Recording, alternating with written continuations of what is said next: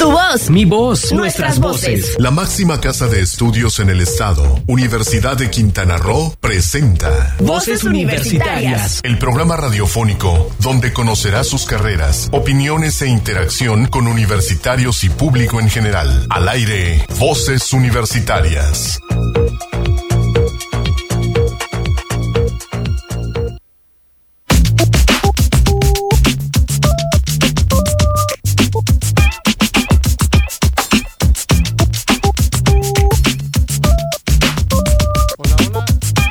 Muy buenas tardes, bienvenidos a Voces Universitarias Radio.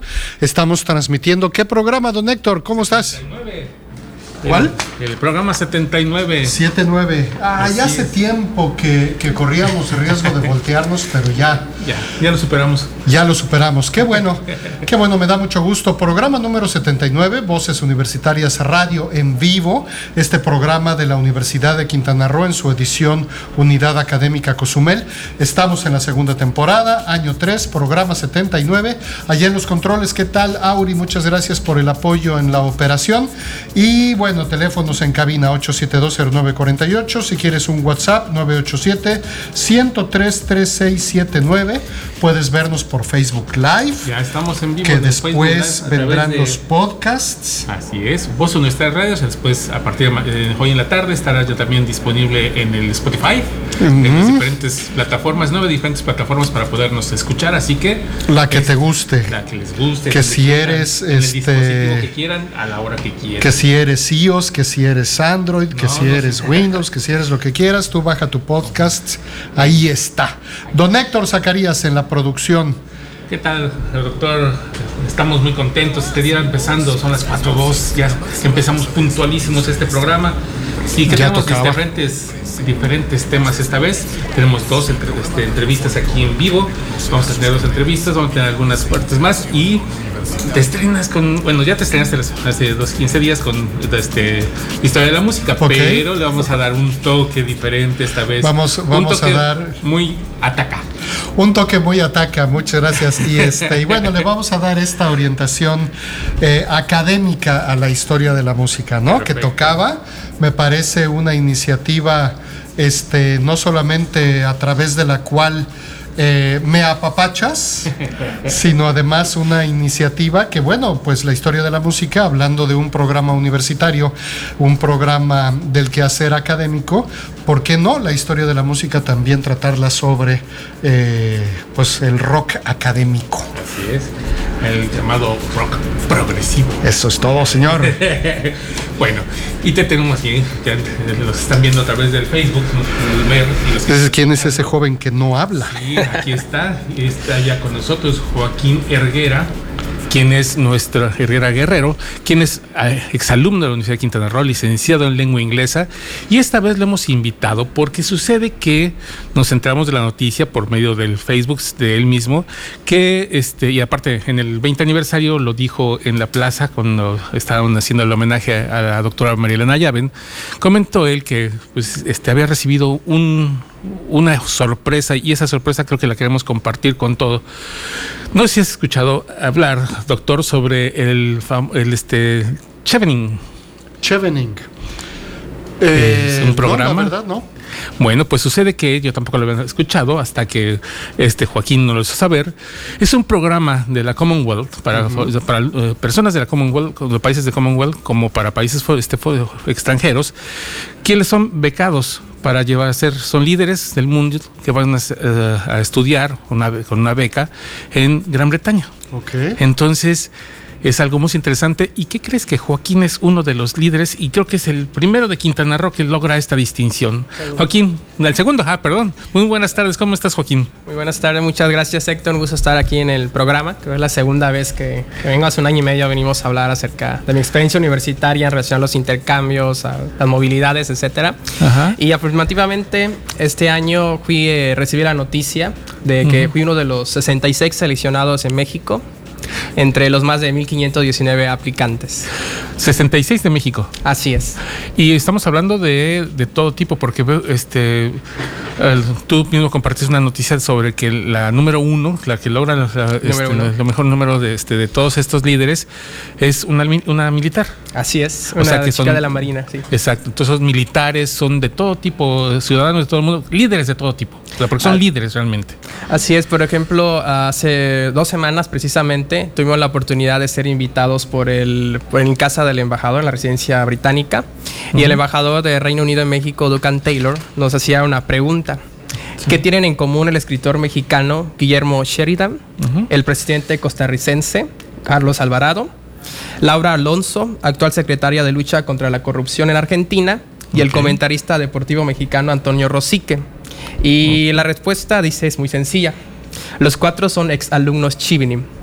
Chivinim es una red internacional que tiene 35 años trabajando, dando becas a jóvenes de más de 140 países. Este año eh, aplicaron 50 mil alrededor del mundo y fueron elegidos alrededor de 1.500. En, Aquí en México en particular, este año aplicaron 1.519 personas y solo fueron elegidos, fuimos elegidos 66. 66 de 1500, más de 1500. Así es. Wow. O sea que es algo, no está tan fácil. No es un proceso largo, casi, casi lleva un año. De hecho, eh, son 10 meses aproximadamente desde que te registras en la plataforma, aplicas, escribes los ensayos que te solicitan y vas pasando por diversas etapas. La siguiente etapa es una entrevista. eh, te citan en alguna ciudad, en este caso me tocó ir a Campeche y con un panel de expertos asignados, designados por la embajada británica estaba la oficial del programa Chivining, algunas personas de, conocen los temas, ¿no? Eh, Chivining's alumnis. Y en esa entrevista tienes que defender tu proyecto, tu candidatura. Eh, este año aquí en México hemos citados alrededor de 200 personas para entrevista. De los 1519 seleccionan a 200 para entrevista y desde ahí cuando sacan el número de los que van a ser elegidos en México. Ok. Oye, ¿y crees, Joaquín, que sin ese bagaje que te dejó la universidad del verano de investigación científica, de haber ido al programa de, este, de Comexus, de jóvenes este, docentes de lengua inglesa, que te haya sido, que haya sido el proyecto a 100 mil, que te fuiste de intercambio a la Universidad de Guanajuato. Guanajuato, que estuviste en Boston, en la Universidad de Boston, en, en diferentes universidades de, este, de Boston, todas esas experiencias. ¿Creen que, ¿Crees que te ayudaron a todos a poder ser uno de los seleccionados? Por supuesto, el Chivining tiene muchos filtros y uno de ellos precisamente experiencia internacional, que aunque a pesar de que no es necesaria, pues sí te da puntos, porque en la entrevista te preguntan, ¿has estado en algún país eh, extranjero? ¿Cuál ha sido tu experiencia? Etcétera. Y por supuesto que estas oportunidades enriquecieron muchísimo mi currículum, mi formación y básicamente, eh, te lo digo orgullosamente, ese producto UCRO y fue gracias a estas oportunidades que la misma universidad me ofertó en su momento y las tomé. Y creo que esa, de esa manera me ha servido para construir un currículum que fue atractivo para, para los paneles. Ya, ah, es que ahí hay esta parte de la importancia, ¿no, don Héctor? Eh, este, este aprovechar todas las oportunidades que se pueden obtener por los acuerdos, los convenios, los tratados que tienen en la universidad y que Joaquín los haya aprovechado, pues qué, qué maravilla. Y estaba viendo, Joaquín, bueno, leyendo un poco sobre este asunto del Chiviring. Y dice que, bueno, es una oportunidad única para futuros líderes, lo cual eh, influye necesariamente en el proceso de selección. ¿Cómo es que se identifica mediante este proceso de selección, que es como un eh, concurso de oposición muy duro, ¿no? Eh, ¿Cómo identifican a estos líderes o futuros líderes universitarios que evidentemente a ti te, te eligieron, ¿no? ¿Cuáles, la, las, ¿Cuáles son esas credenciales que te hacen un líder o futuro líder? Bueno, eh, para empezar el proceso, la convocatoria está dirigida precisamente para profesionistas y jóvenes líderes que quieran hacer contribuir al desarrollo del país. Eh, una de las cosas que tienes que hacer durante la aplicación es precisamente eh, poner tus datos personales, tu currículum, tu experiencia en temas de liderazgo, de voluntariado, si has pertenecido a una asociación civil y también tienes que escribir cuatro ensayos, eh, uno de ellos sobre el liderazgo y tienes que ahora defender por qué te consideras un líder. Qué te hace un líder a ti y cuál es tu tipo de liderazgo. También tienes que escribir acerca de networking, de qué manera te relacionas con otras personas, qué tan abierto estás para otras culturas y acerca de, tu, de tus planes a futuro y de qué manera vas a impactar y, y contribuir al desarrollo del país. Entonces ha sido, ahora sí, es la historia de tu vida, ¿no? Todo lo que has realizado y es un perfil que se va construyendo a lo largo de tu vida, no es algo que hagas de la noche a la mañana, ¿no? Por ejemplo, mi estancia en la universidad fue clave tuve la oportunidad de ser representante de mis compañeros en el, en el consejo divisional. Entonces, esa fue una oportunidad muy grande para demostrar mis habilidades de liderazgo, entre muchas otras que he asumido incluso en mi vida laboral como profesor. Pues ojalá que los jóvenes eh, universitarios que están ahorita en formación vean tu ejemplo, vean cómo estás haciendo tú las cosas, cómo lo has hecho, lo bien que lo has hecho. Déjame decirte que yo te presumo mucho en el PIU, en los, este, eventos de promoción, siempre platico de tu experiencia, también la de Michelle y varios más que estuvieron contigo, eh, pero tú siempre fuiste un poquito más allá, ¿no? O sea, fue que te aventaste en todo. Este. Y bueno, esa es una historia que yo siempre narro porque me parece una historia de éxito, una historia de éxito que aprovechaste esos momentos, esos elementos que, y oportunidades que ofrece la universidad. Y bueno, qué mejor y que estés aprovechando ahora. ¿Por cuánto tiempo te vas? Voy a aproximadamente un año. ¿Un año? Sí. O sea, un año para la maestría. ¿Es este, maestría? ¿Qué es lo que vas a hacer? En tu, voy a estudiar mi maestría en enseñanza del inglés para hablantes de otras lenguas y tecnología de la información y la comunicación. ¿En qué universidad? En la Universidad de Leeds. Wow. Sí. Así, ¿Y total, con beca eh, total? Sí, la beca incluye todo, incluye los vuelos redondos, te otorga un estipendio mensual que te alcanza para gastos de alimentación, de hospedaje, incluye los gastos de visa, del seguro médico y aparte pues los apoyos porque de repente tengo que realizar otros viajes de académicos o del mismo programa, entonces también tenemos un recurso para eso. Y también tenemos un recurso cuando lleguemos a Reino Unido para adaptarnos a, a los, las cuestiones que necesitamos en ese momento. Perfecto. No, pues Joaquín, todo el éxito del mundo, te lo mereces, eres un estudiante que ha transitado bien y entusiasta. Qué bueno que has sabido aprovechar todas las oportunidades que se te brindan para este crecimiento y desarrollo profesional. Enhorabuena, auguro mucho éxito para ti. Así es. Y pues bueno, lamentablemente tenemos que ir a un corte. Joaquín, te agradecemos mucho tu presencia. Te deseamos toda la suerte, bueno, no suerte, todo el éxito, porque yo sé que tú te lo, te lo mereces y toda la perseverancia para hacer, salir adelante con esto y que sea una experiencia grandiosa. Muchas gracias. Bueno, pues regresamos aquí a Voz Universitaria Radio. ¿Sabías que... El Día Internacional de la Alfabetización, que celebramos cada 8 de septiembre, es una oportunidad para que los gobiernos, la sociedad civil y otras partes interesadas destaquen los avances en las tasas mundiales de alfabetización y reflexionen sobre los problemas que quedan por superar en este campo. La alfabetización es un componente clave para alcanzar los objetivos de desarrollo sostenible dentro del marco de la Agenda 2030. Con innovación y liderazgo afrontamos los retos tecnológicos sin descuidar nuestros valores y principios. Universidad de Quintana Roo, 27 aniversario. Lugar de buenas noticias.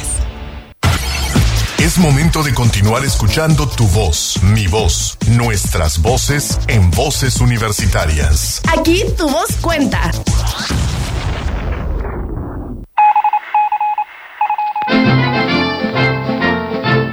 Noticiero Universitario.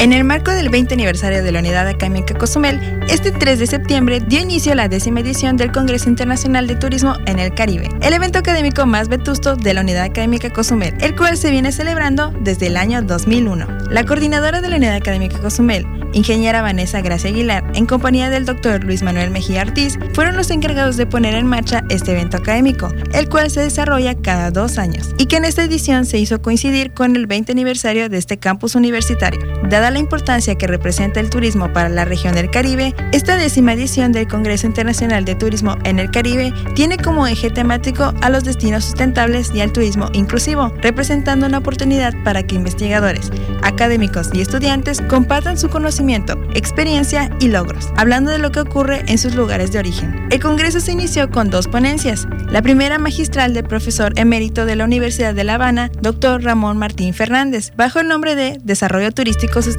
Retos del Gran Caribe, así como la directora de turismo, licenciada Anja López Miranda, bajo el tema Turismo Inclusivo en Destinos Turísticos Inteligentes Cozumel. Regresamos a Voz Universitaria Radio, ya estamos aquí en vivo otra vez. Lamentamos que nuestra transmisión a través del Facebook Live se haya cortado a media entrevista con Joaquín, lo lamentamos, pero bueno, ahí quedará en el podcast, quedará aquí en vivo, estamos aquí en las diferentes señales, podrán escucharlo. Ahí después lo pondremos con una con una foto de él, aunque sea. Aunque sea con una foto, muy bien. Pero bueno, que ojalá escuchen esa parte porque es bastante interesante lo que nos dijo. Y bueno, Doctor, doctor, como dirán ahí. Sucede que el doctor, saben que es todo, ya lo hemos presumido en otras ocasiones, que es toda una eminencia en materia de rock progresivo. Entonces le dimos la, tarea de ahora labrar ahí la historia de la música y una de las partes que es eh, donde él sabe más es precisamente el rock progresivo y pues tenemos una cápsula, la primera de este, de este nuevo modelo de la historia de la música. De este nuevo modelo de la historia de la música que decíamos antes, hace unos minutos. Eh, entiendo y, me parece que cae muy bien precisamente porque este tipo de música, este tipo de, rock, digamos, eh, pues es este rock académico, este rock culto y cabe muy bien en un programa universitario y como parte de la historia de la música. Eh, hay cualquier cantidad de géneros y cualquier cantidad de estilos de los que se pueden hablar y hacer historia, pero este, gracias por considerar un espacio para el rock progresivo y vamos a hablar de rock progresivo y su historia durante un rato. Pues, ¿qué te parece escuchamos la cápsula que preparamos? Venga. Sale.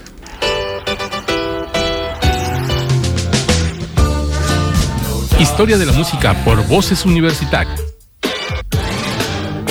Buenas tardes, bienvenidos a Historia de la Música por Voces Universitarias Radio. Este día comenzaremos una serie de programas en torno a la historia del llamado rock académico, rock culto, rock formal, también conocido como rock sinfónico y después ya especializado como rock progresivo. Para dar inicio con esta serie, como todo en la vida, lo haremos con el principio y la historia nos marca que uno de los pioneros de la psicodelia, principal precursor, sembrador del embrión del rock progresivo y luego el rock sinfónico es el supergrupo legendario Pink Floyd, grupo que históricamente ha tenido una constante, la experimentación.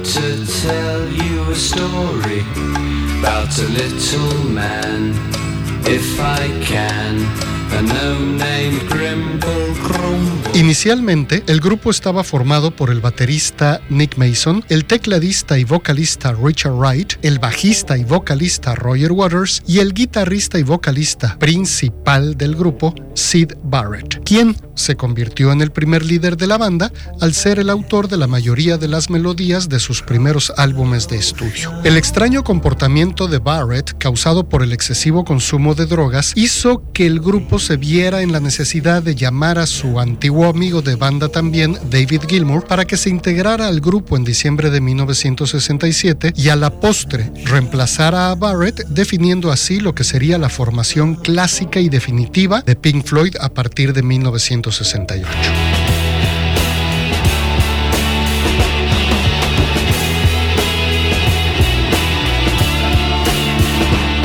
La salida de Barrett hizo que el cantante y bajista Roger Waters se convirtiera en la nueva fuerza conductora y dominante en la primera mitad de los años 70, la época de mayor éxito en ventas de la banda hasta su abandono en 1985. El grupo grabó durante esta época muchos álbumes que se convirtieron en grandes éxitos comerciales, como el legendario Dark Side of the Moon,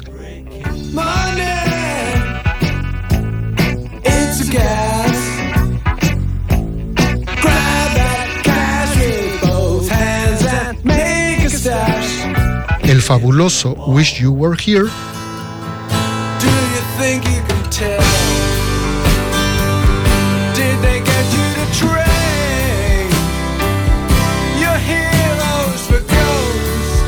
el fantástico y exuberante Animals, We would zigzag away through Y por supuesto, el más conocido tal vez de 1979, The Wall.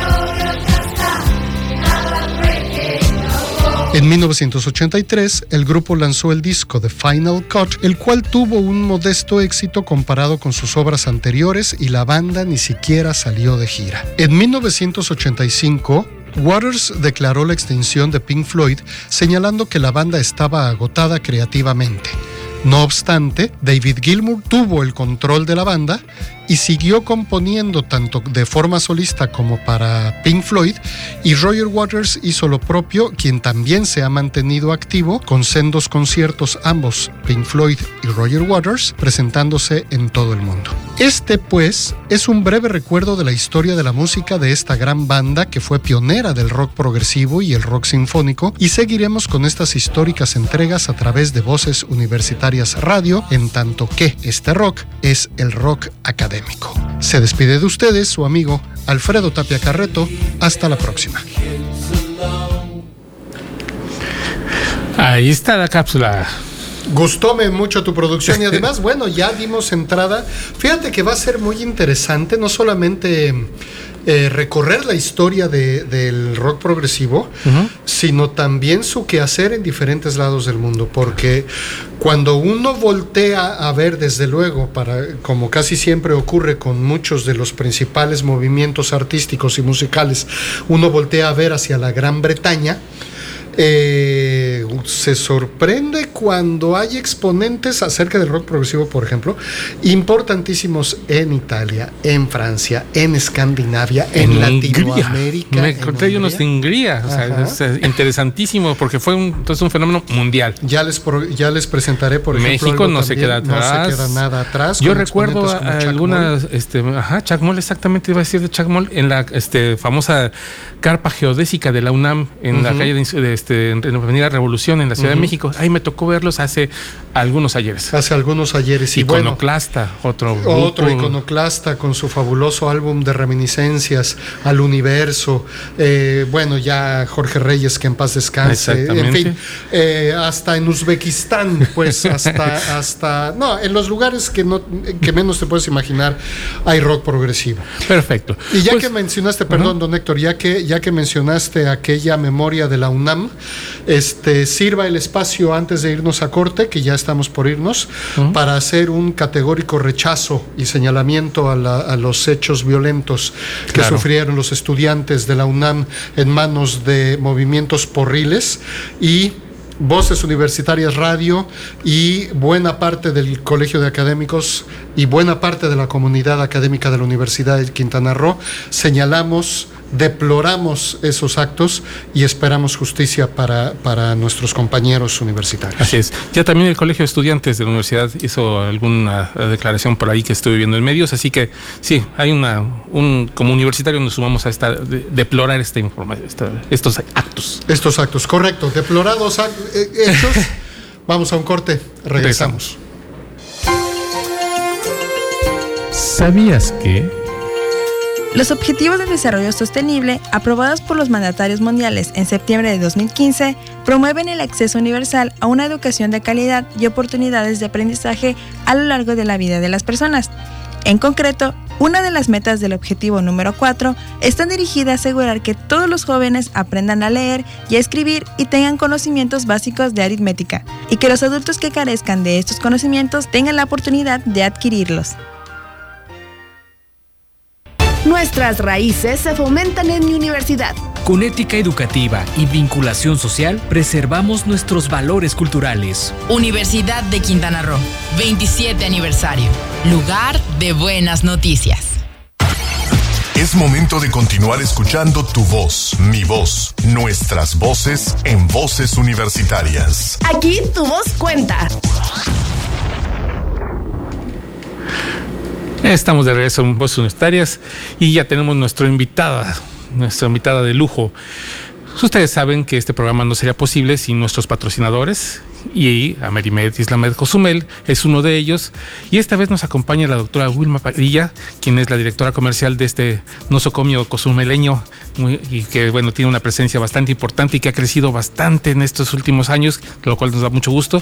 Y doctora, muy buenas tardes, bienvenida. Hola, buenas tardes. Pues como comentaste, yo soy la doctora Vilma Padilla, eh, soy médico anestesióloga y pues directora comercial del Hospital Amerimed Cozumel. Así es. Doc. Eh, venimos a platicar un poco esta vez sobre eh, esta cultura de incentivar esta cultura de prevención. Platicábamos fuera del aire, doctora, que, ah, cómo nos gusta postergar nuestras visitas al doctor y fingir que no estamos, que no necesitamos ir al doctor y que, bueno, me duele, pero todavía no me duele tanto como para ir al doctor. Y esto muchas veces puede repercutir o repercute en algo que lamentablemente nos va a costar más que si fuéramos a tiempo. ¿Qué nos puedes platicar sobre esto? ¿Qué, qué hay que hacer? Bueno, pues en general... Eh, en el humano, ¿no? Siempre como que hay cierto temor, cierto eh, miedo a visitar a los médicos, ¿no? Eh, pero creo que es importante que hagamos conciencia que es importante estar visitando al médico frecuentemente. O sea, he oído una frase que a veces creo que es muy, muy cierta, que dice, lo que resistes, persiste.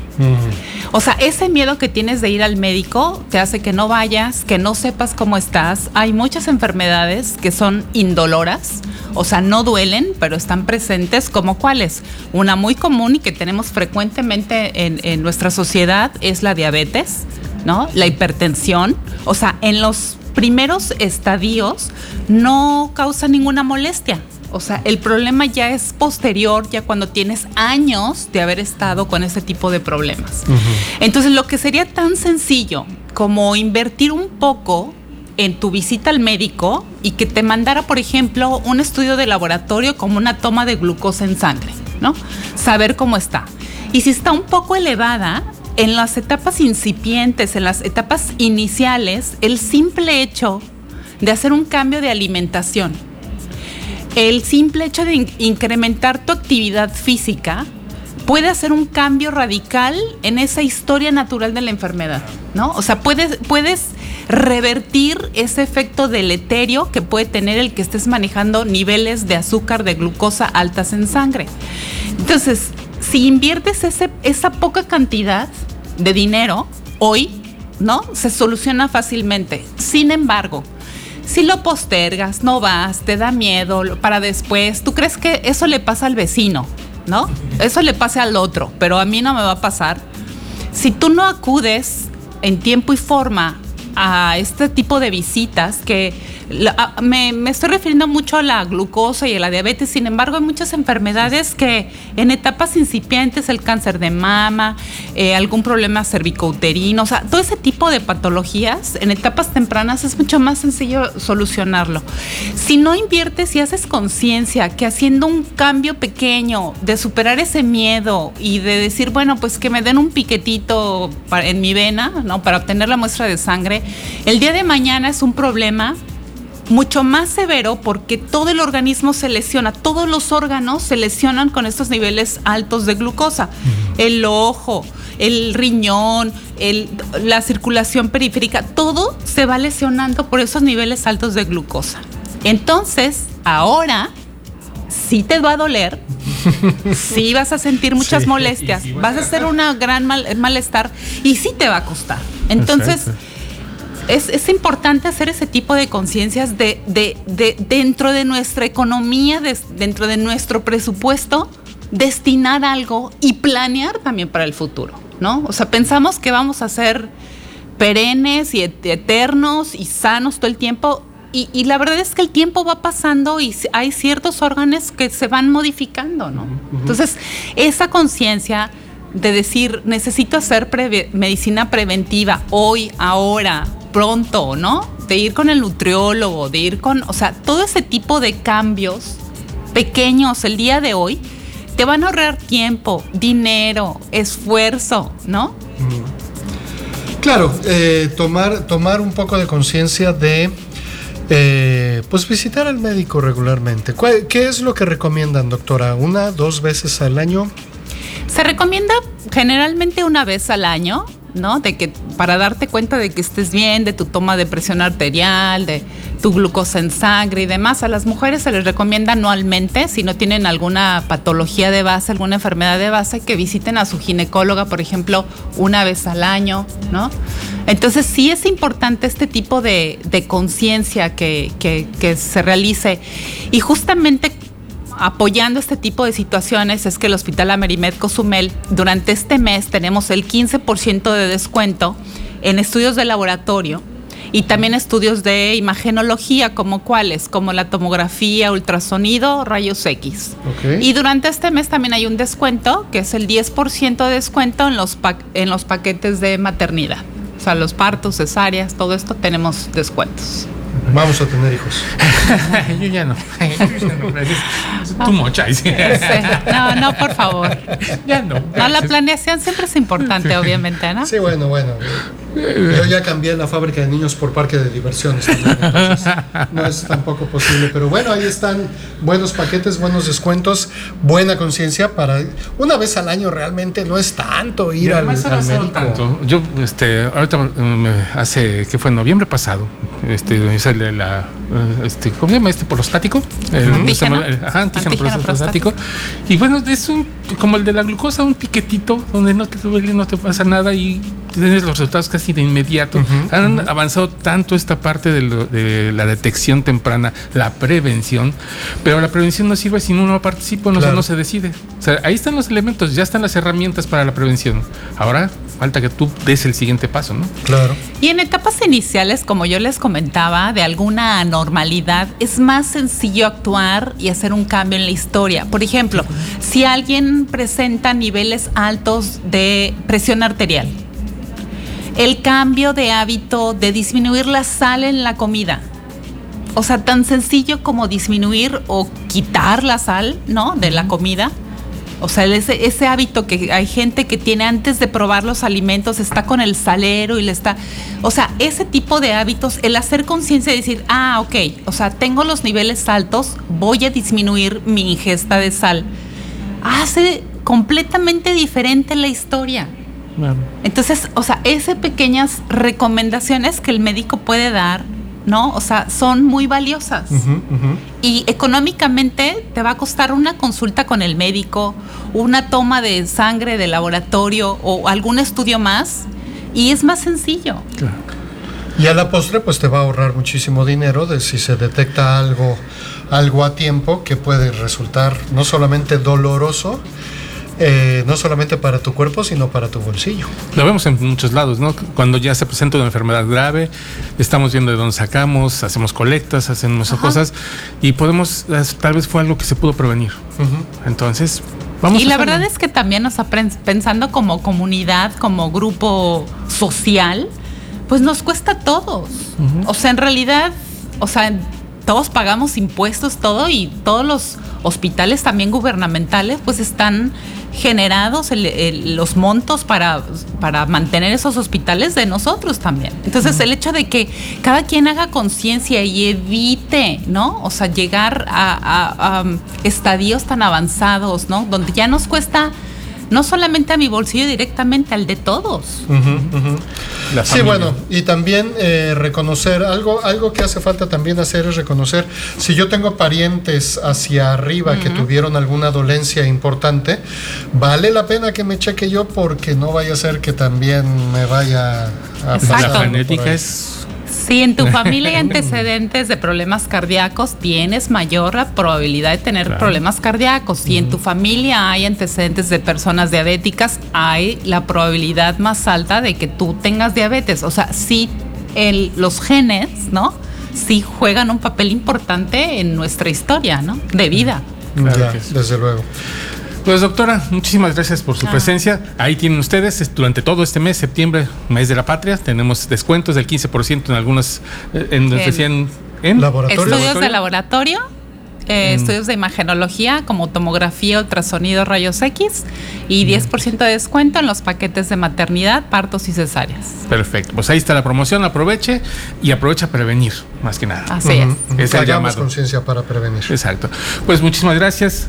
Muy, este, muy buenas tardes, doctora. Y bueno, Muchas vamos gracias. a un, un siguiente corte y regresamos aquí a Voz Universitaria Radio. ¿Sabías que? Este año, la celebración del Día Internacional de la Alfabetización se realizará bajo el tema La alfabetización y el desarrollo de competencias. A pesar del progreso realizado, los desafíos relacionados con la alfabetización persisten y al mismo tiempo, las demandas de competencias requeridas para el trabajo evolucionan rápidamente. Es momento de continuar escuchando tu voz, mi voz, nuestras voces en voces universitarias. Aquí tu voz cuenta.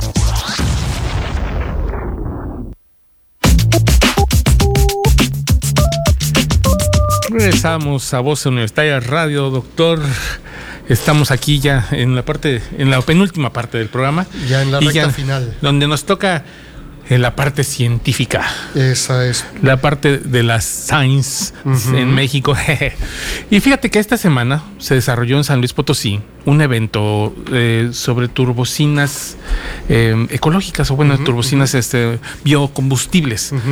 Y entonces me parece interesante ver porque hay una perspectiva de parte de los que participan ahí, porque participan científicos, este, académicos, participa el gobierno, en donde pues la idea es hacer biorefinerías de manera que México quede entre los primeros países en este tipo de combustibles. Ya de hecho se utilizan algunas empresas aéreas utilizan ya el biocombustible. Sin embargo, pues no es tan, tan alto su consumo. Pero se busca que ahora haya. Y hay dos materiales de los que se puede hacer. Entonces es muy interesante porque yo nada más conocía la palma de coco, para hacerte pues, la palma, perdón, de, sí, de, de, este, de aceite. Y este no conocía otro otro material, pero aquí nos hablan de otras opciones que hay también para los biocombustibles, así que, ¿qué te parece si lo escuchamos? Vamos a ver, vamos a ver qué, qué hay en materia de los biocombustibles.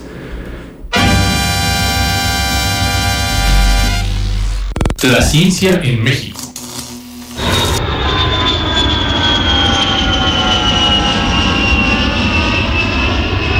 ¿Crees que a 10 años podríamos tener en México otras fuentes de energía que no sean solo los combustibles fósiles? Durante el primer Congreso Nacional de Bioturbocina, organizado por el Instituto Potosino de Investigación Científica y Tecnológica, esta semana autoridades e investigadores perfilaron en una visión a largo plazo 2025-2030 la construcción de dos biorefinerías especializadas en la producción de bioturbocina. El objetivo sería colocar a México como líder mundial en combustibles sustentables para la aviación. No suena mal, ¿verdad?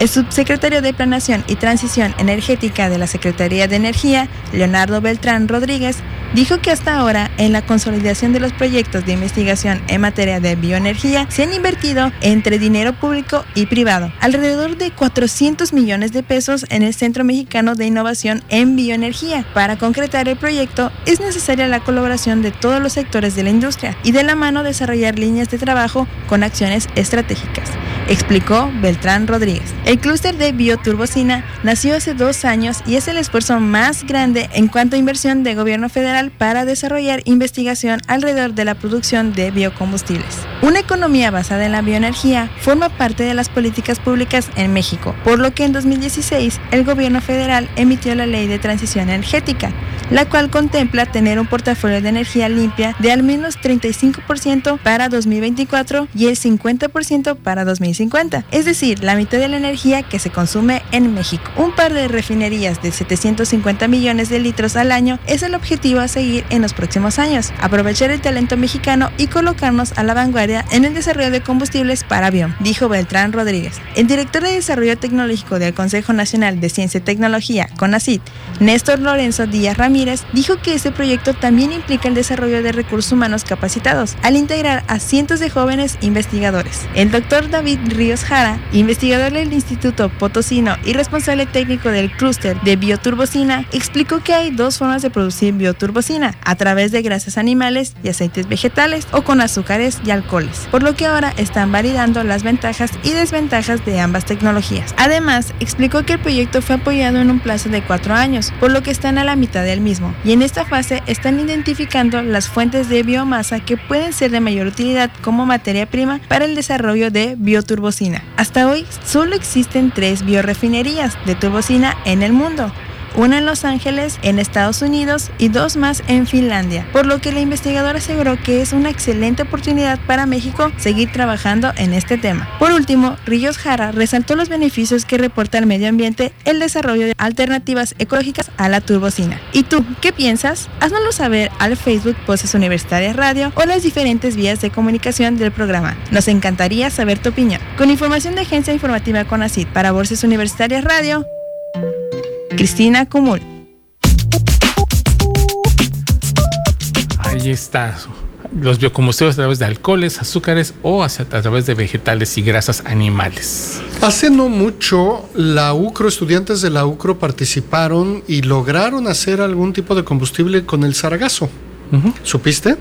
Y ahora con este problema de sargazo que está ocurriendo en la costa eh, oriental de Quintana Roo, oye, eh, eh, decíamos en alguno de los programas, ¿no?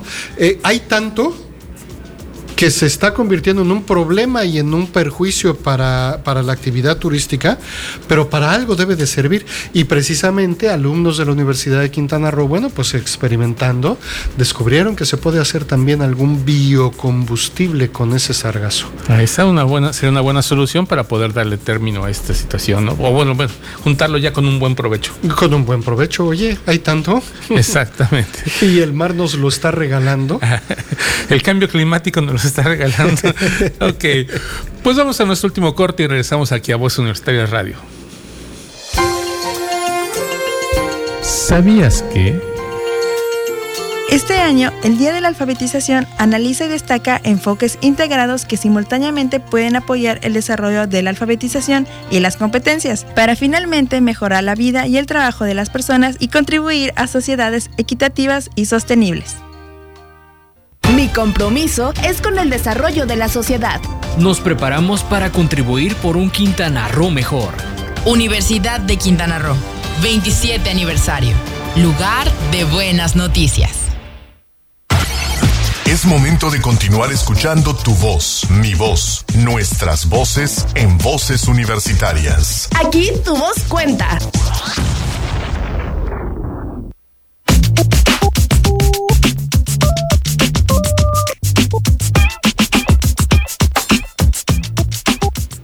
Estuvo rápido este corte, vamos de regreso ya al último segmento de nuestro programa Voces Universitarias Radio, en donde, bueno, eh, platicamos un poco sobre datos importantes. ¿Cómo está la situación, eh, me decías, don Héctor, del alfabetismo? Sí, así es.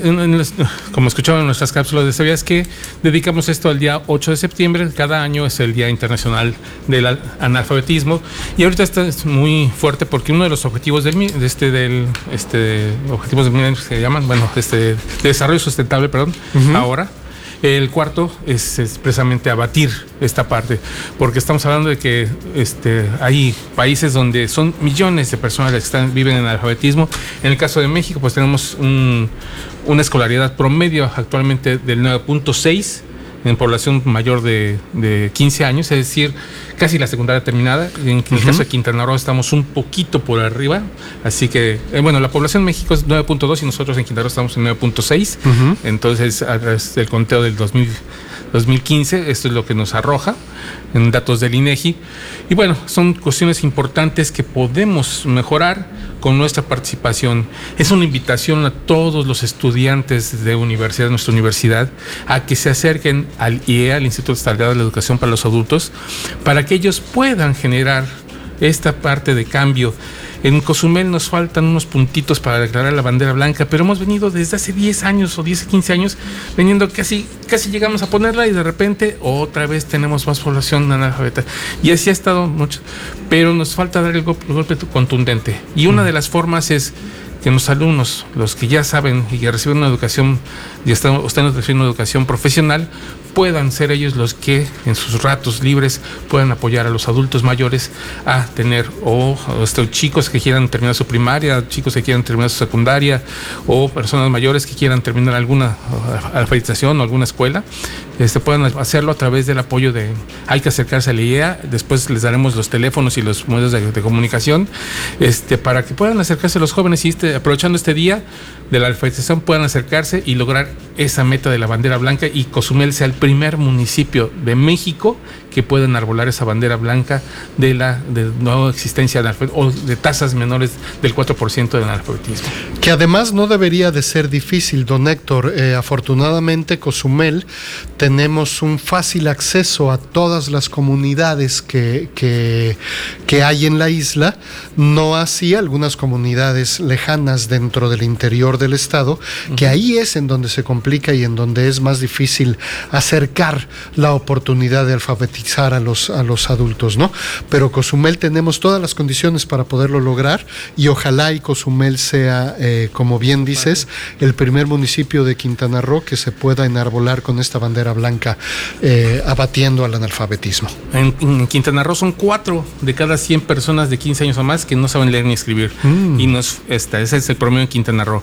Cozumel está ronda también esos promedios y nada más es cuestión de que ya se pudiera hacer un poquito, bajar este un poquito más para que se logre esa parte de la, de la este, bandera blanca. A nivel nacional son 6 de cada 100, o sea, estamos hablando, y donde la mayoría, déjame decirte que los hombres seguimos siendo mayoría en esta parte de la no educación y las mujeres nos llevan la ventaja. Ahí sí podemos decir que nos están ganando el mercado. Qué bueno, arriba las mujeres. sí, y por cierto, déjame comentarte yo, que. Yo siempre he sabido que las mujeres son más inteligentes que los hombres. ¿eh? la me queda claro. La mera Nates. Fíjate que, pues hablando de esta parte de, de que quiénes son las mejores. No, no. Este pues la desigualdad sigue prevaleciendo también en, nuestros, en nuestro entorno.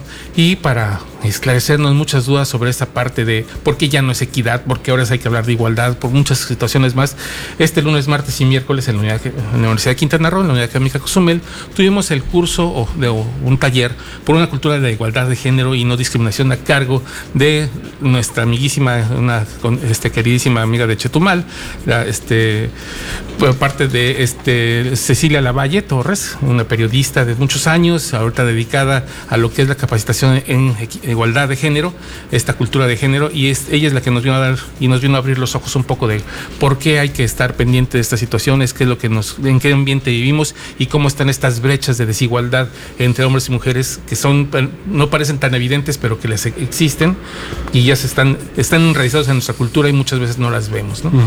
Están tan arraigadas que somos a veces ciegos a su presencia. Así es, y entonces tuvimos este curso, le agradecemos muchísimo a la maestra Angelina ya, este, Carmen Ya Torres, que es la responsable de este el, área de igualdad, inclusión y responsabilidad social universitaria, quien estuvo aquí también presente para que nos haya, que nos haya traído este, este taller. Ya había estado en Chetumal, ya había dado en Playa del Carmen, falta creo que Cancún nada más por que se dé, pero ya también Cozumel queda con este, este taller por una cultura de igualdad de género y no discriminación que nos gustó mucho, de verdad. Le agradecemos mucho a Ceci Lavalle que haya estado con nosotros. Qué bueno, gracias Ceci y ojalá haya sido de provecho y provechoso este este taller, porque sí, bien, bueno, como dices, es increíble que en pleno siglo XXI y con tantos avances culturales, tecnológicos, tanta apertura que hay a través de las redes sociales y las redes computacionales para podernos conectar en tiempo real en cualquier lado del mundo, que todavía pueda persistir esta, esta absurda necesidad de sentirse eh, idiotamente superior o idiotamente, no sé. Es, es, qué bueno que existan todavía estas iniciativas, qué bueno que se dio en la universidad y que y ojalá y haya sido de provecho. Pues sí, porque bueno, venimos del, modelo de equidad de género, ya, lo, ya es algo superado eh, culturalmente en esta parte de la igualdad. Dejamos esa palabra de la equidad porque legalmente este, en los derechos humanos está la igualdad, no la equidad. Entonces, ¿por qué hay que transitar hacia los nuevos modelos? Bueno, es importante actualizarnos y esta es una parte que la Universidad de Quintana Roo eh, tiene muy presente con nosotros los administrativos, con los docentes con el personal y también se va a traer a los chicos. De hecho, ya se hubo una plática con los chicos en el PIU y se va a volver a traer un taller para, para ellos. Así que adelante con este, esta cultura de la Muy igualdad. bien. Muy bien, pues seguimos, don Héctor, y por lo pronto es hora de despedirnos. Así es. Se acaba Voces Universitarias Radio número 79. Gracias, gracias Auri allá en los controles. Gracias audiencia por su amable escucha. Gracias, a quienes hacen posible este programa, Brisa Tash con la producción, Gallo Pablo con la producción y también con este mi queridísima Cristina Cumul, que están siempre con la voz participando con nosotros. Muchísimas gracias a ellos también por hacer posible este programa. Muchas gracias, don Héctor, en la producción. Nos escuchamos la próxima semana. Hasta luego, Alfredo. La máxima casa de estudios en el estado, Universidad de Quintana Roo, presentó Voces Universitarias. Información académica, cultural y deportiva en una sola voz. Voces Universitarias, el espacio académico para gente como tú. Hasta la próxima.